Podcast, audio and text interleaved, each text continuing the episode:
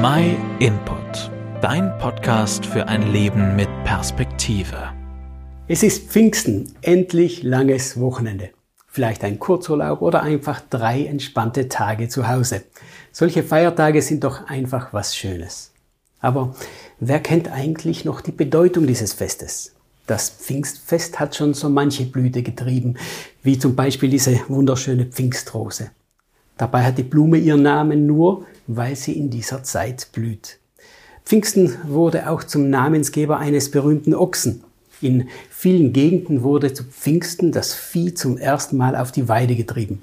Und das geschah in einem feierlichen Zug durch die Gassen des Ortes und über die Felder. Und dabei wurde das kräftigste Tier, der sogenannte Pfingstochse, mit Blumen, Bändern, Glocken und Kränzen geschmückt. Um das christliche Fest herum hat sich jede Menge Brauchtum angesammelt, das mit seinem Ursprung, wie er in der Bibel berichtet wird, nur noch sehr wenig gemeinsam hat. In der Apostelgeschichte schreibt Lukas, der Arzt, plötzlich setzte vom Himmel her ein Brausen ein. Es klang wie das Tosen eines heftigen Sturmes und erfüllte das ganze Haus, in dem sie zusammensaßen. Alle wurden mit dem Heiligen Geist erfüllt und fingen auf einmal an, in fremden Sprachen zu reden, so wie es ihnen der Geist eingab. Das war das erste Pfingstfest, das sich vor circa 2000 Jahren in Israel ereignet hat. Übersetzt bedeutet Pfingsten ganz einfach der 50. Tag. Also 50 Tage nach Ostern, da saßen die Freunde von Jesus zusammen und erlebten genau diese Szene.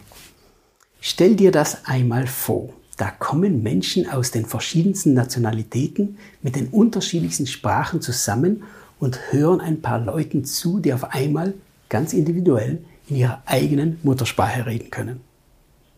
Da weht ein frischer Wind über Sprachgrenzen und Denkbarrieren hinweg.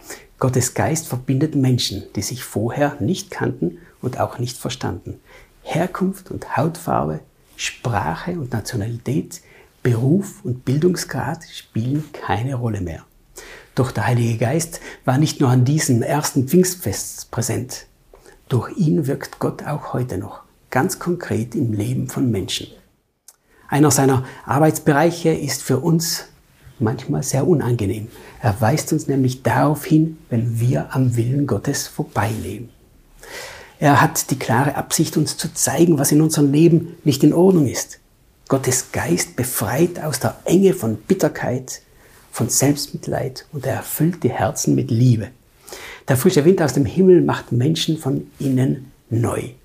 Damals wie auch heute.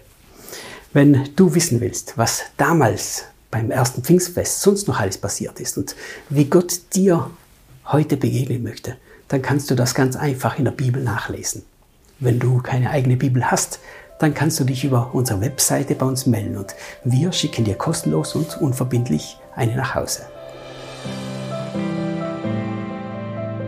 Vielen Dank, dass du den My Input Podcast gehört hast. Wenn du mehr wissen willst, geh auf unsere Website myinput.it oder folge uns auf YouTube, Facebook und Instagram.